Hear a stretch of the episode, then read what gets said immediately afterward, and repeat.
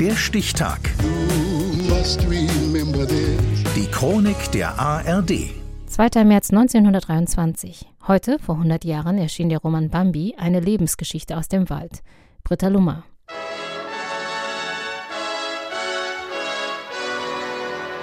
Wer kennt es nicht? Das süße kleine Rehkitz namens Bambi, das sich mit seinen großen braunen Rehaugen und seinem getupften Fell in die Herzen aller Zuschauer stiehlt. Oh, wie klein es ist. Aber entzückend, findest du nicht?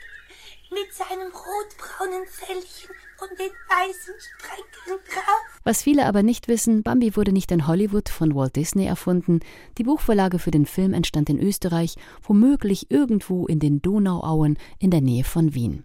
Das nämlich ist das Jagdrevier von Felix Salten, einem bekannten Journalisten, Schriftsteller und passioniertem Jäger. Ein Mann, der Bambi mitnichten als Naturkitsch angelegt hatte. Ich wollte meine Leser von dem Irrtum befreien, die Natur sei ein sonniges Paradies. Felix Salten weiß, wovon er spricht. Als Jäger hat er in den Auwäldern hunderte Male auf Tiere gezielt.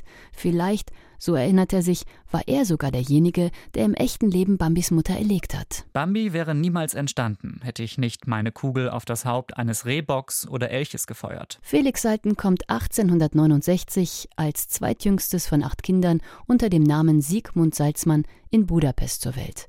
Kurz nach seiner Geburt zieht die Familie nach Wien. Schon als Kind bekommt er den aufkeimenden Antisemitismus in der Wiener Gesellschaft zu spüren. Seine Familie ist arm, er besitzt kein finanzielles Polster.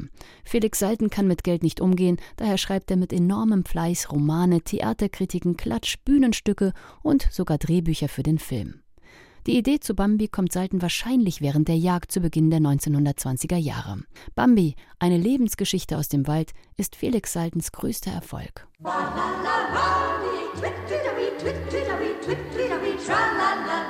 Zunächst erscheint Bambi die Geschichte eines jungen Rehkitzes bei Uhlstein in Berlin.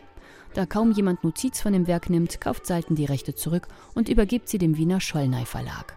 Mit einem putzigen Rehkitz auf dem Cover wird das Buch ein Hit.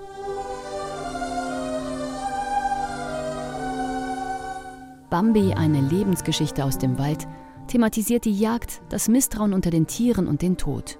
Aber ist es eigentlich ein Kinderbuch oder richtet es sich doch eher an Erwachsene? Da gehen die Meinungen bis heute auseinander. Es wird vermutet, dass Felix Salten seine Erfahrungen als Jude in Zeiten des um sich greifenden Antisemitismus in Bambi verarbeitet. Halt, halt, nicht so übermütig, Kinder. Denkt an die Gefahr. Die Gefahr? Ja, unsere Mutter hat auch von der Gefahr gesprochen. Hm, meine Mutter auch. Was ist das bloß? Die Gefahr. Das ist bestimmt. Das muss was sehr Schlimmes sein. Ja, glaube ich auch. Aber was? Ach, Kinder, fragt nicht danach. Ihr werdet es noch früh genug erfahren.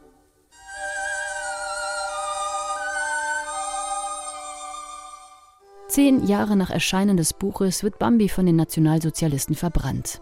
In der Walt Disney-Verfilmung 1942 tauchen viele Textstellen nicht mehr auf. Der Zeichentrickfilm ist auch für ein jüngeres Publikum gedacht. Das alles muss Salten stillschweigend in seinem Schweizer Exil miterleben. Herausgebracht wurde sein Roman Bambi, eine Lebensgeschichte aus dem Wald, im Ulstein Verlag heute vor 100 Jahren. Der Stichtag. Die Chronik von ARD und Deutschlandfunk Kultur. Produziert von Radio Bremen.